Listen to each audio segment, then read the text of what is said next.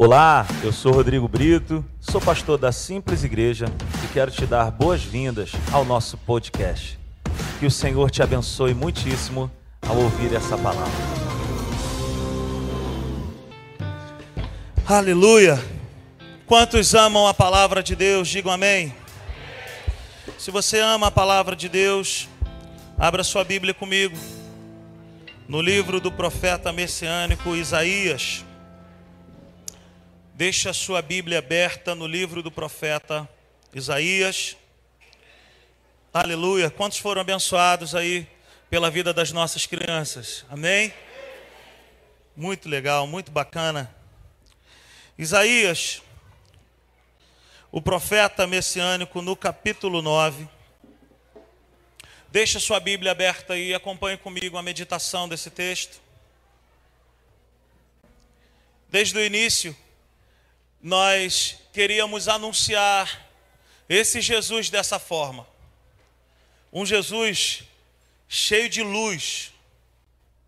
Um Jesus que aponta para uma boa notícia. A Bíblia diz que Jesus ele veio com um propósito nessa terra.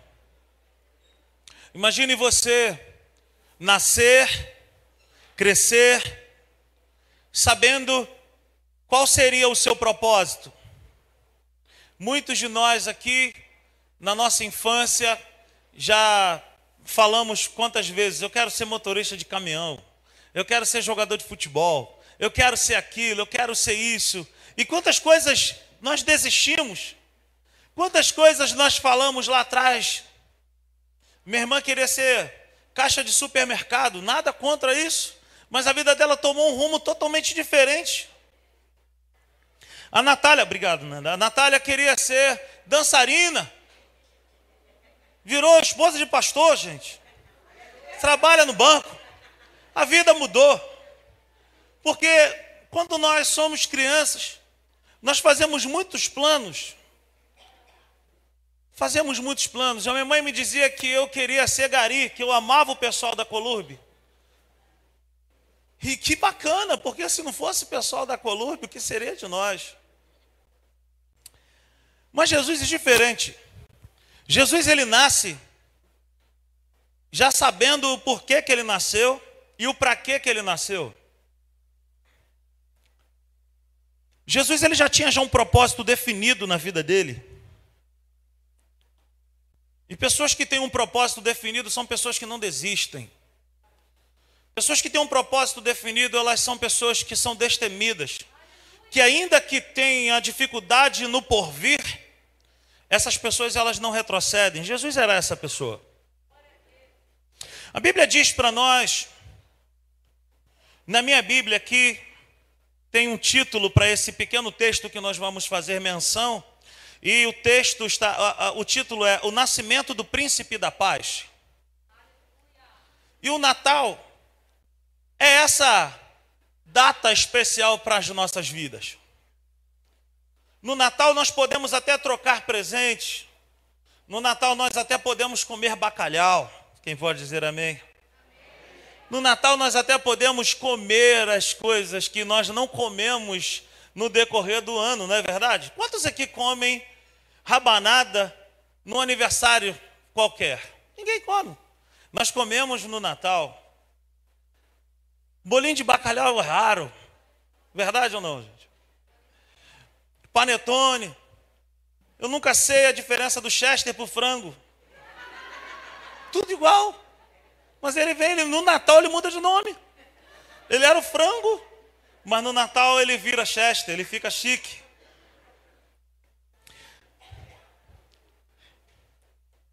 Essa data para nós é muito marcante, é muito especial. É o nascimento do príncipe da paz. Isaías no capítulo 9. Se você está em pé aí, fique tranquilo, pessoal, os colaboradores estão colocando algumas cadeiras aqui, você vai poder se assentar. Aos poucos nós vamos colocando tudo em ordem. É, parece o antigo templo. Isaías no capítulo 9, no verso 1 diz assim: Contudo, não haverá mais escuridão para os que estavam aflitos. No passado, ele humilhou a terra de Zebulon e de Naphtali. Mas no futuro, honrará a Galiléia dos gentios, o caminho do mar, junto ao Jordão. Preste atenção no verso 2. O povo que caminhava em trevas viu uma grande luz.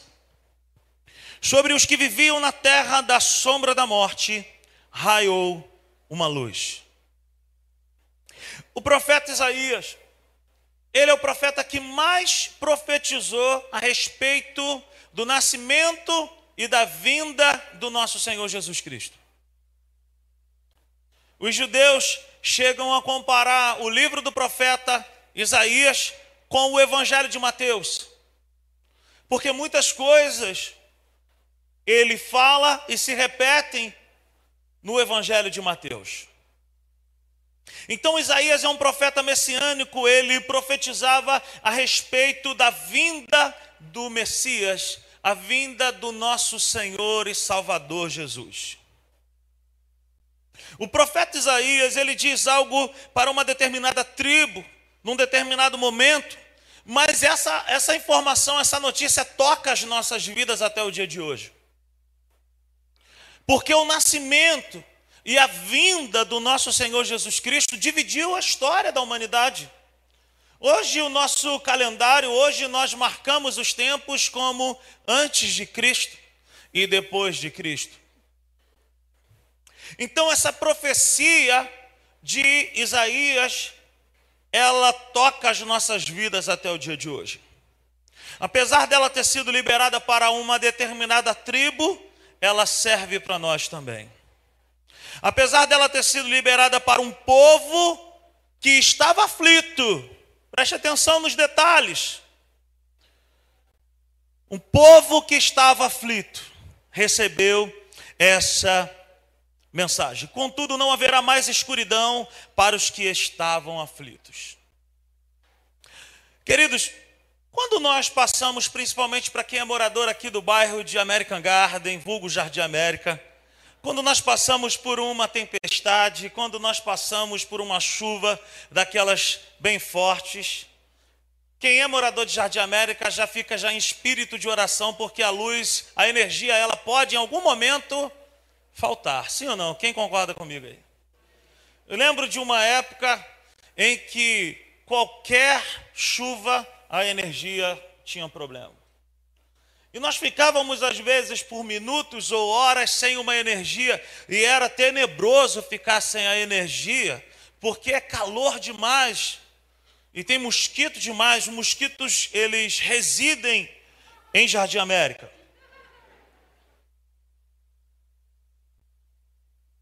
Eles têm casa de veraneiro em outros bairros, mas a habitação deles é em Jardim América. Então veja bem, eu me lembro de uma época que nós sofríamos, hoje até já deu uma melhorada. Louvado seja o nome de Jesus por isso. Mas eu me lembro que quando nós ficávamos sem energia, quando a energia voltava, gente, a gente só faltava soltar fogos. Quando acabava a energia, nós ficávamos aflitos. Nós ficávamos aflitos. Nós começávamos a pensar no que seria aquela noite de sono sem o melhor funcionário da casa, chamado ar-condicionado. Aquele calor terrível. E quando voltava a energia, dava para se ouvir os uhul. Pelo menos lá na minha rua nós fazemos isso. Quem já era crente dava glória. Mas nós ouvíamos uhul. Algumas pessoas batiam até palmas. Então, a profecia de Isaías ele diz: para esse povo não haverá mais escuridão. É lógico, meus irmãos, que o assunto aqui, a questão aqui, não tem a ver com energia elétrica. Naquela época não existia energia elétrica. A questão aqui tem a ver com a falta de esperança. Para nós, quando falta energia elétrica, é um sofrimento momentâneo. Mas para aquela geração, para aquele povo, quando Isaías está profetizando aquilo, ele está dizendo de um tormento pior da humanidade, que é a ausência de Deus, que é a ausência de esperança, que é a ausência do Messias. Veja bem, é lógico que a questão então aqui não tem a ver com energia elétrica, mas tem a ver com a ausência do Messias. A questão aqui tem a ver com a falta de esperança. A questão aqui tem a ver com angústia, com tristeza e falta de conhecimento.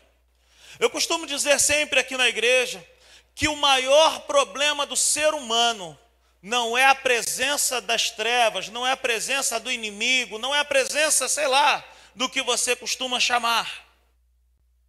O maior problema da humanidade se chama ausência de Deus. O maior problema que um homem, o ser humano, ele pode ter em sua vida é a ausência da presença de Deus. Luz na Bíblia tem a ver com saber. Você pode repetir isso comigo? Luz na Bíblia tem a ver com saber. Então veja bem, luz na Bíblia, quando quando se vê essa palavra luz, ela pode ser traduzida por conhecimento, por saber. Luz na Bíblia tem a ver com revelação, com algo progressivo. Quando Isaías estava profetizando, ele estava profetizando para uma geração que era ausente de esperança.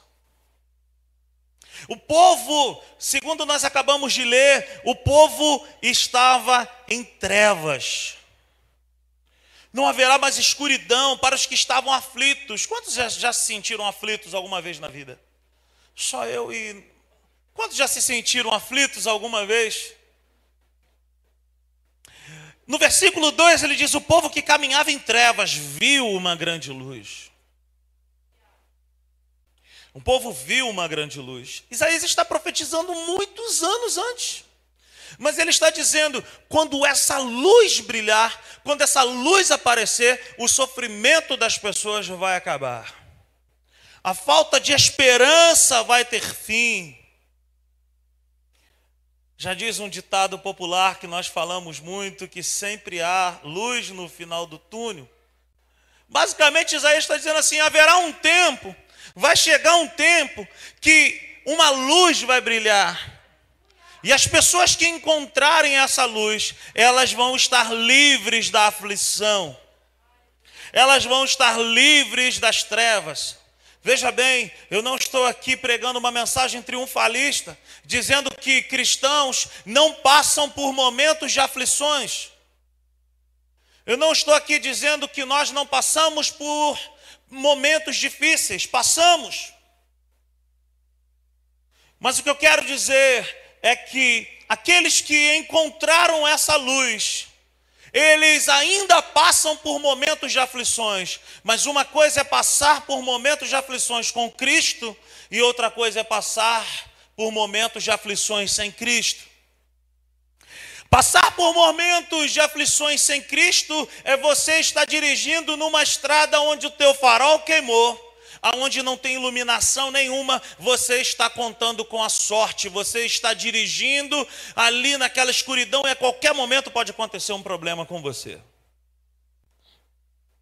Agora, passar por momentos difíceis com Deus, nós passamos com uma luz dentro de nós que nos avisa os perigos que estão por vir. Quantos entendem essa palavra, digam amém. Então, o problema da humanidade é a ausência de luz. O problema da humanidade não é a ausência de energia elétrica. O problema da humanidade é a ausência de luz. O problema da humanidade é a ausência de Jesus. Essa mensagem não é, uma, não é um convite, não é um comunicado para uma bandeira eclesiástica, e nem para uma bandeira denominacional, e nem para uma religião. Essa bandeira que nós estamos aqui balançando nessa noite tem a ver com uma pessoa, Tem a ver com o nascimento de alguém. O Evangelho não é uma religião, o Evangelho é uma pessoa. É Cristo. Então Jesus ele vem com essa intenção de iluminar os nossos caminhos, de nos fazer enxergar algo que sem ele nós nunca conseguiríamos enxergar.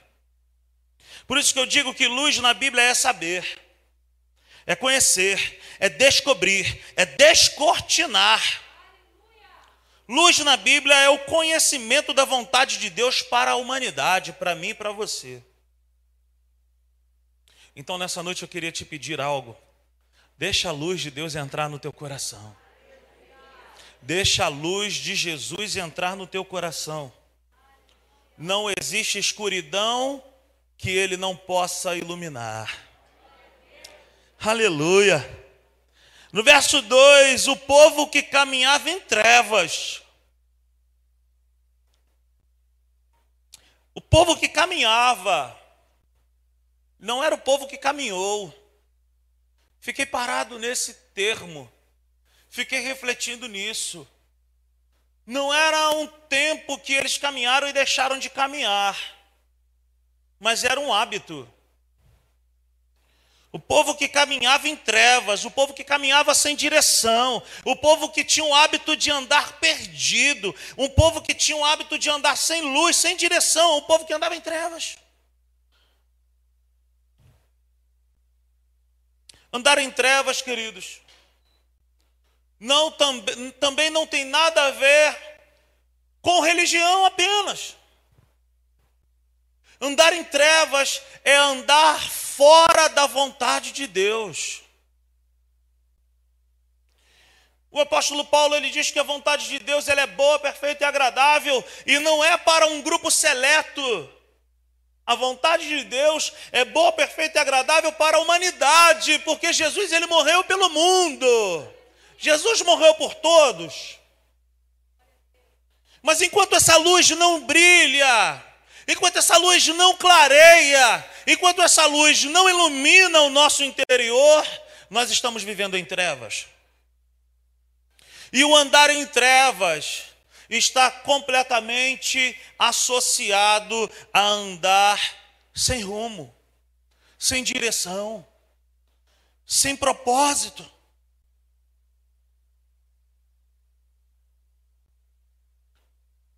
Por que, que eu preciso conhecer Jesus? Por que, que eu preciso receber Jesus? Por que, que eu preciso deixar Jesus entrar na minha história? No ano de 2001 eu fiz essa pergunta, eu fiz esse questionamento. E eu pude entender isso. Que, que eu precisava conhecer a Jesus não era para poder participar de mais uma religião, não era para poder participar de mais uma, mais uma filosofia, não era para eu poder participar de uma junta de pessoas para meditar. Por que, que eu precisava conhecer Jesus e por que, que o homem precisa conhecer Jesus? Porque é no conhecer Jesus que verdadeiramente nós somos libertos. Porque é no conhecer Jesus que nós verdadeiramente nascemos de novo e nos tornamos vivos de verdade. Porque sem Jesus em nós, queridos, nós apenas nos movimentamos.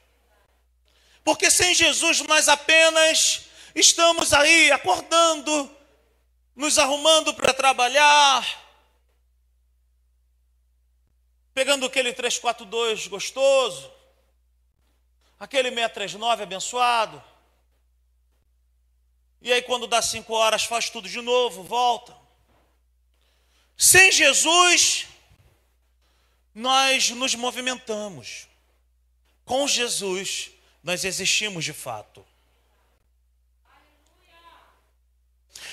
Isaías ele diz no verso 2: o povo que caminhava em trevas, o povo que andava perdido continuamente. Assim era a nossa vida sem Cristo. Andar em trevas, meus irmãos, é andar perdido. E é terrível você andar inseguro. Andar em trevas, fazendo aquela analogia, você andando por uma estrada escura, teu farol queima. Você não sabe para onde está indo. Eu me lembro de uma história do meu concunhado Fabrício, queria que ele estivesse assistindo. Ele uma vez, ele vindo de São Paulo, e ele estava indo encontrar com a família, eu não sei se eu estava lá em São Fidélis, mas ele conta que ele pega a Dutra e ele vai embora. A Dutra, tranquilo. E eu me lembro que ele pega a BR-101 agora, aqui no Rio de Janeiro, já para ir para Campos e depois ir para São Fidélis. Ali, naquela mediação ali de Silva Jardim, Casimiro de Abreu, que todo dia chove naquele lugar, gente, eu não sei porquê. Mas ele fala que quando chega ali em Casimiro de Abreu, o céu desceu uma água. Um temporal, tudo escuro, tarde da noite, ele já não aguentava mais dirigir, e ele falou que daqui a pouco ele viu uma carreta na frente dele, e ele queria chegar em Campos ou chegar em São Fidélis. Ele falou: Não, eu vou atrás dessa carreta aqui, mas ele falou que não enxergava nada. E ele falou: Aonde essa carreta for, eu vou. E a carreta virava para um lugar, ele virava também. Ele fazia, e ele estava andando atrás daquela carreta, sem enxergar nada, porque ele estava na escuridão. E daqui a pouco ele se deu conta que a, que a carreta foi, ligou uma seta, foi parando, foi parando, e daqui a pouco ela parou numa porta de uma grande empresa.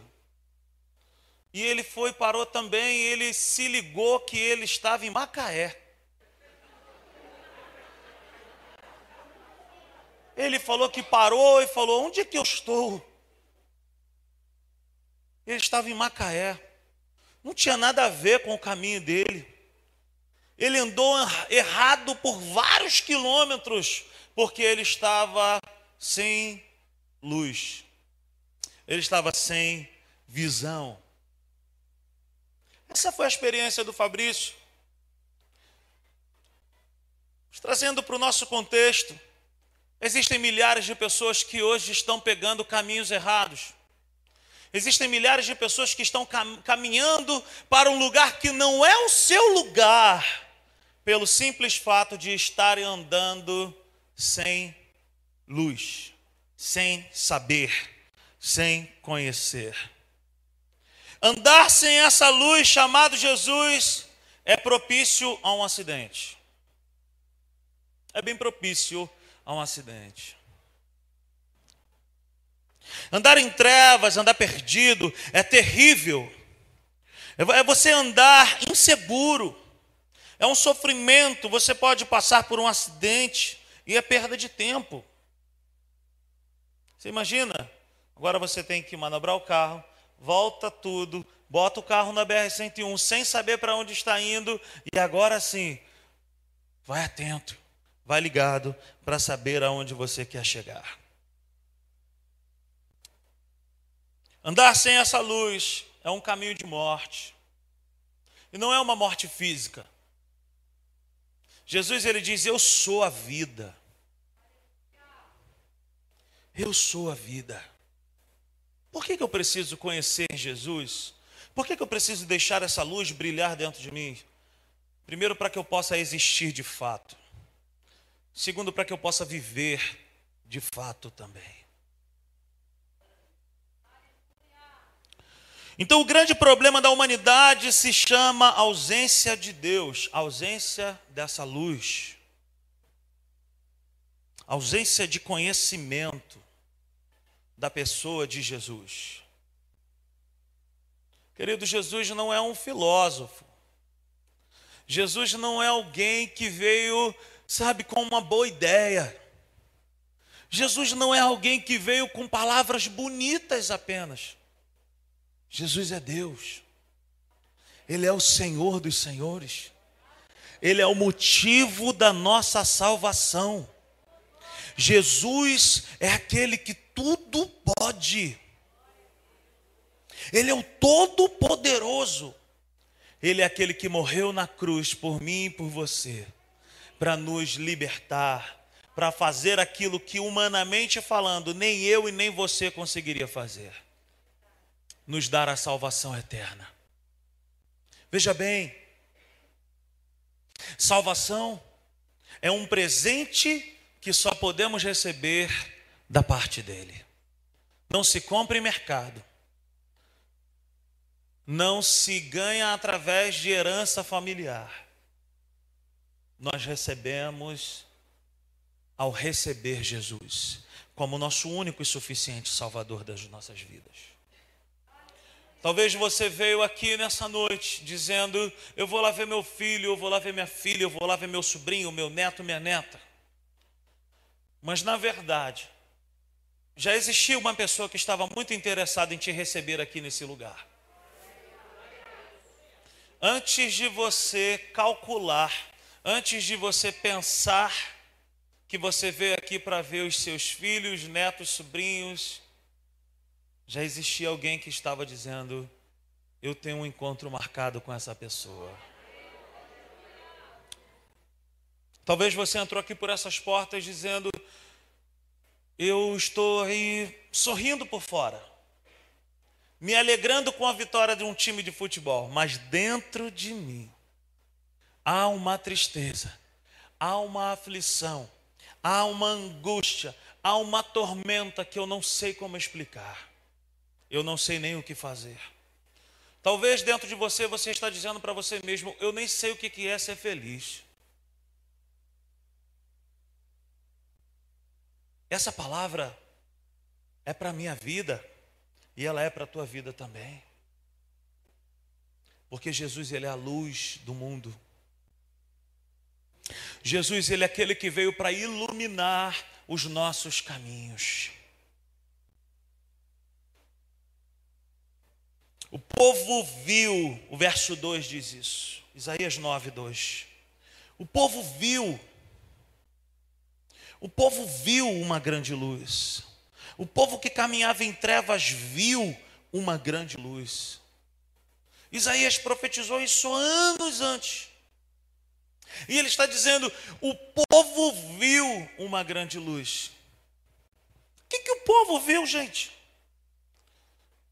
O povo não viu alguém com uma lanterna. O povo não viu alguém com uma fogueira bem alta. O povo não viu alguém com uma candeia acesa.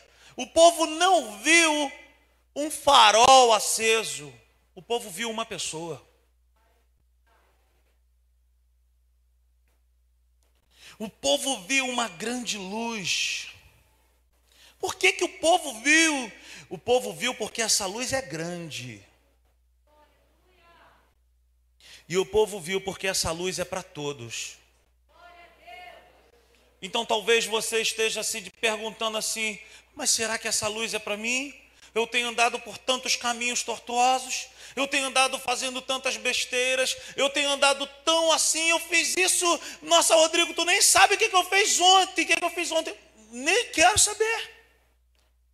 Mas aquele que tudo vê, ele está disposto nessa noite a estender as mãos para você. Ao invés de apontar o dedo, ele estende as mãos e ele diz: Eu sou a luz do mundo e todo aquele que andar na minha presença nunca mais andará em trevas.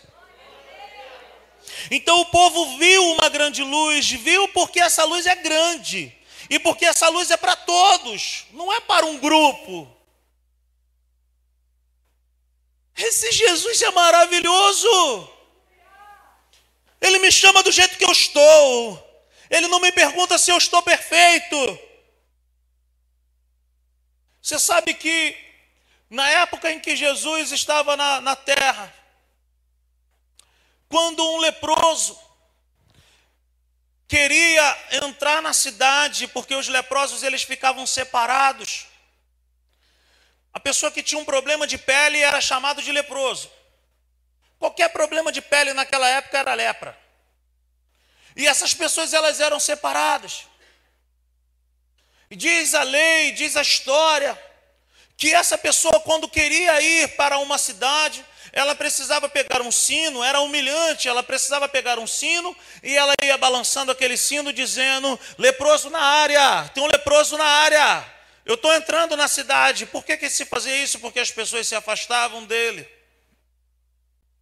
Então, pela lei, pela regra daquela época, ninguém podia ter contato com o impuro. A lepra era considerada como uma impureza.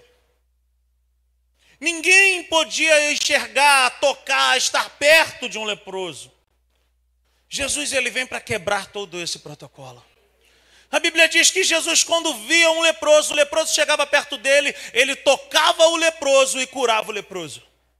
Então, pela lei, o impuro fazia o puro ficar impuro. Mas em Cristo Jesus é o contrário. Em Jesus, Jesus, que é o Todo-Poderoso, o perfeito, o puro, ele tem contato com os impuros e ele purificava aquele que era impuro. Então, quem é esse Jesus? Jesus é um Deus pessoal. Que Deus é esse? Esse Deus é aquele que não é Pai meu, mas esse Deus é aquele que nós podemos chamá-lo de Pai nosso acessível a todos. Um Deus de amor que enviou seu filho Jesus para morrer por mim e por você naquela cruz. E me fazer nele uma nova criatura. E me libertar das coisas que eu jamais conseguiria me libertar. O povo viu uma grande luz. Viu porque essa luz é grande e é para todos. E eu queria que você prestasse atenção nisso. O ver aqui não é apenas apreciação. O ver aqui não é como você vê um arco-íris, como nesses dias que pela primeira vez eu vi dois arco-íris. Eu e minha sogra fui buscar minha sogra na rodoviária e eu vi dois arco-íris. E nós ficamos assim apreciando. Mas apreciar não significa poder estar junto. Quantos aqui já tiveram o privilégio de ir no Museu do Louvre, lá na França? Quantos puderem? Levante as mãos se você já esteve lá. Vou baixar a minha porque eu também não fui. Mas você vai no museu daquele, você não pode tocar. Você não pode estar junto. Você tem que ficar só apreciando. E eu não sei como é que as pessoas conseguem enxergar as coisas. Eu não sei explicar. Mas as pessoas vão olhar ali, por exemplo, um desenho daqueles. E as, nossa, as pessoas ficam. Que detalhe, gente. Eu não vou conseguir enxergar nada que as pessoas veem. Mas ali, as pessoas vão apreciar, mas não podem tocar, não podem levar para casa, não podem guardar. Essa luz chamada Jesus é diferente, porque nós podemos estar com Ele todos os dias da nossa vida. Essa luz chamada Jesus não tem a ver com religião, essa luz chamada Jesus tem a ver com aceitação, tem a ver com abrir o coração e dizer: Eu quero essa luz dentro de mim. Eu quero também essa luz dentro de mim.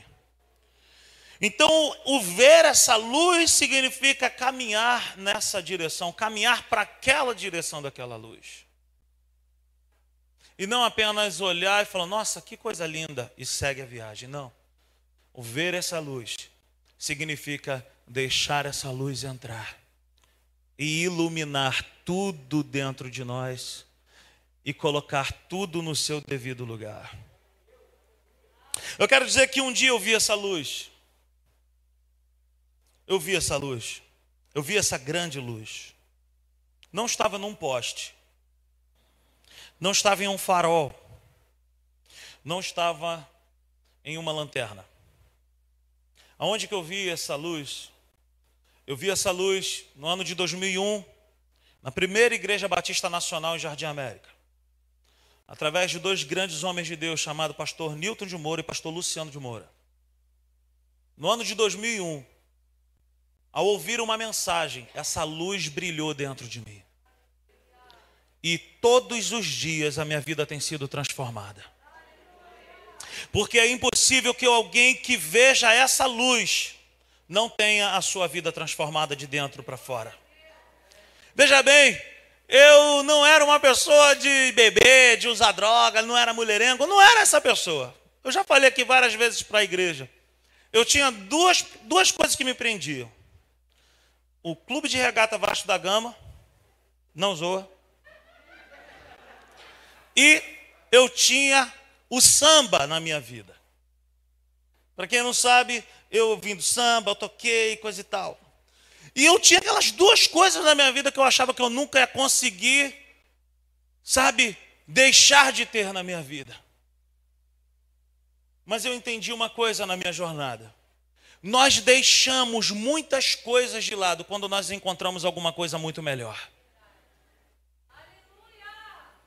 Quando eu tive um encontro genuíno com Jesus, essa luz entrou dentro de mim e me libertou das coisas que eu jamais poderia imaginar que eu poderia ser livre. E uma das amarras que mais me prendia se chamava tristeza. Eu tinha uma tristeza dentro de mim que eu não sabia de onde que vinha. Eu não falava para ninguém. Um complexo de inferioridade terrível. Eu achava que eu nunca ia casar na minha vida.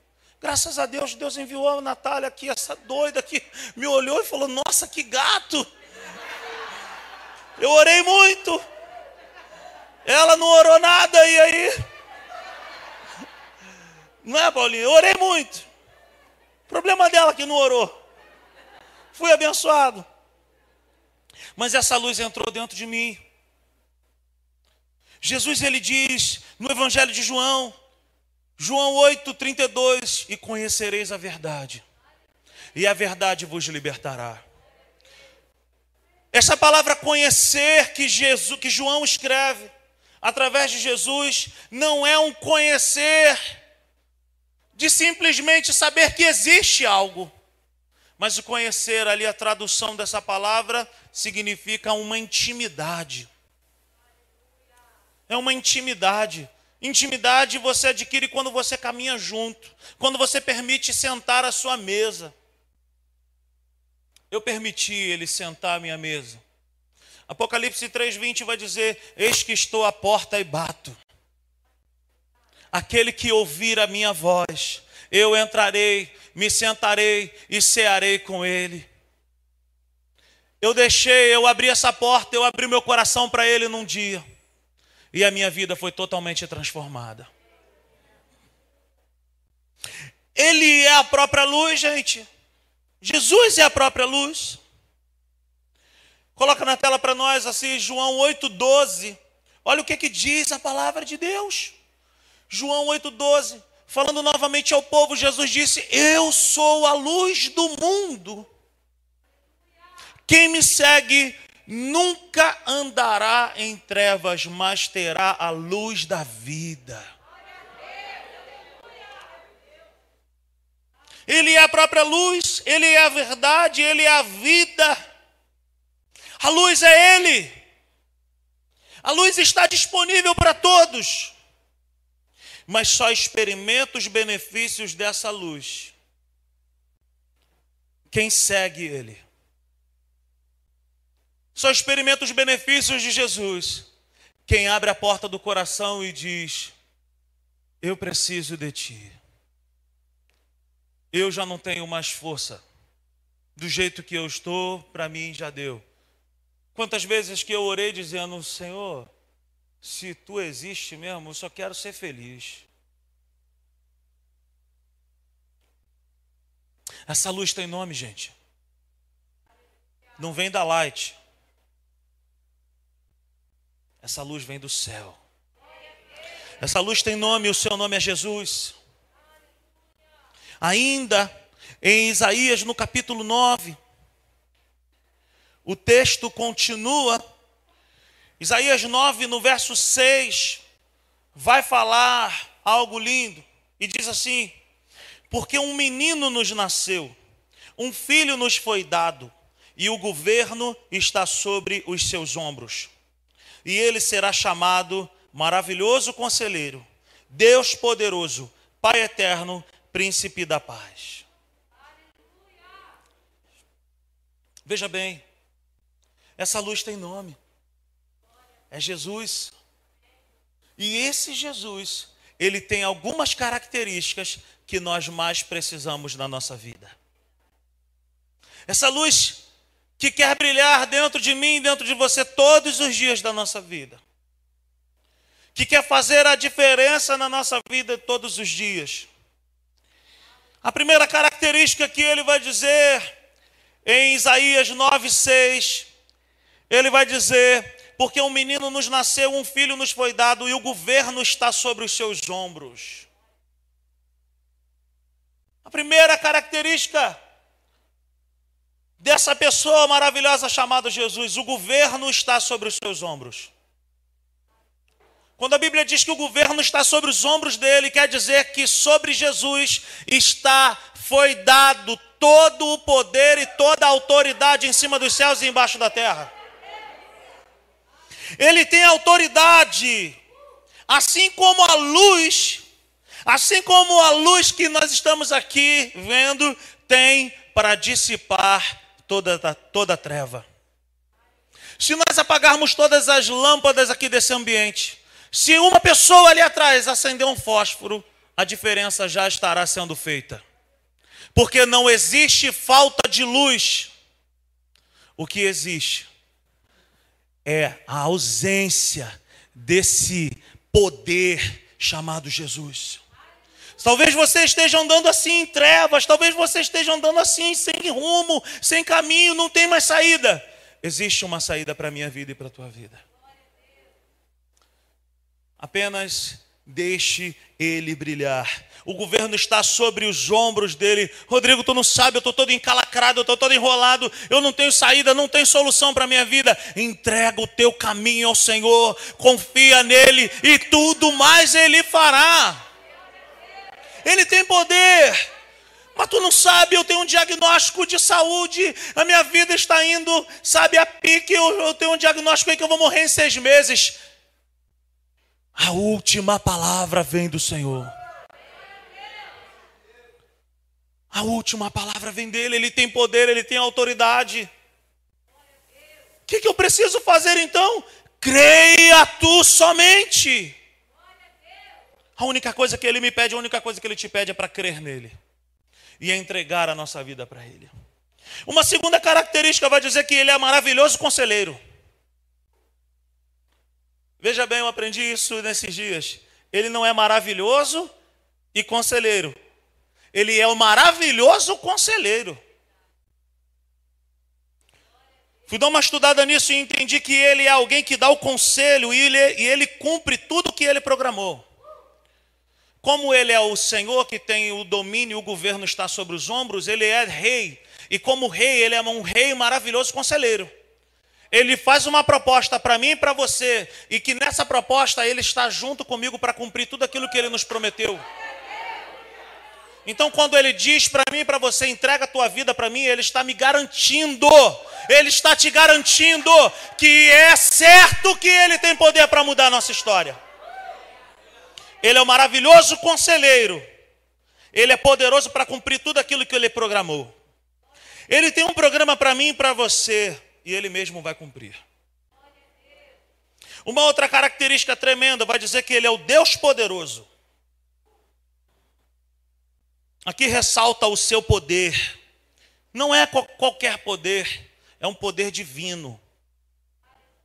Deus poderoso está dizendo: Jesus é Deus, ele não é apenas uma pessoa, Jesus é Deus, que habitou entre os homens, mas Ele é Deus. Deus poderoso, divino, Ele é guerreiro, Ele é aquele que guerreia por mim e por você. Rodrigo, tu não sabe demais, tu não sabe de nada, eu estou sendo ameaçado, eu isso, aquilo, não tem solução para o meu problema. Ele é o Deus poderoso. Ele é o guerreiro que guerreia as nossas guerras. Uma outra coisa que o texto vai dizer: Ele é Pai eterno. Ele não é como talvez o meu ou o teu pai. Eu tive um pai maravilhoso, meu pai biológico foi muito sangue bom, muito bom. Mas talvez o teu pai não tenha sido um pai muito bom. Não queira comparar o teu pai biológico com Deus. E o texto vai dizer que ele é pai eterno. Isso representa para mim e para você que ele é provedor. Ele é protetor. Se até hoje, nos teus dias, está te faltando provisão e proteção, entrega a tua vida para ele hoje. Porque ele é aquela pessoa que tem o poder de nos prover e de nos proteger. Ele é continuamente provedor e protetor, e Ele é compassivo comigo e contigo. Ele me ama, Ele te ama de maneira incondicional. Por que, que eu preciso receber Jesus? Por que, que eu preciso entregar minha vida para Jesus? Porque eu preciso conhecer a altura, a largura, a profundidade o tamanho desse amor que Jesus tem por mim. Uma última coisa vai dizer que ele também é príncipe da paz. Aleluia. Queridos pais, não é um lugar, aquele lugar onde você talvez tenha uma casa, lá em Petrópolis, Teresópolis, onde você vai para lá para descansar e lá você recebe aquele tempo de descanso. Ok, legal, bênção, me chama, eu quero estar lá contigo um dia. Paz não tem a ver com o lugar, paz tem a ver com uma pessoa. Quando a Bíblia diz que ele é o príncipe da paz, está dizendo o seguinte: ainda que a tua vida esteja um caos, ainda que a tua vida esteja uma tormenta, se Jesus entrar na tua história, ele tem o poder de te fazer vencer essa tormenta. Jesus, Bíblia, Deus não diz para mim nem para você que nós seremos isentos de problemas. Mas a Bíblia diz que nele nós temos poder para passar por cima dos problemas.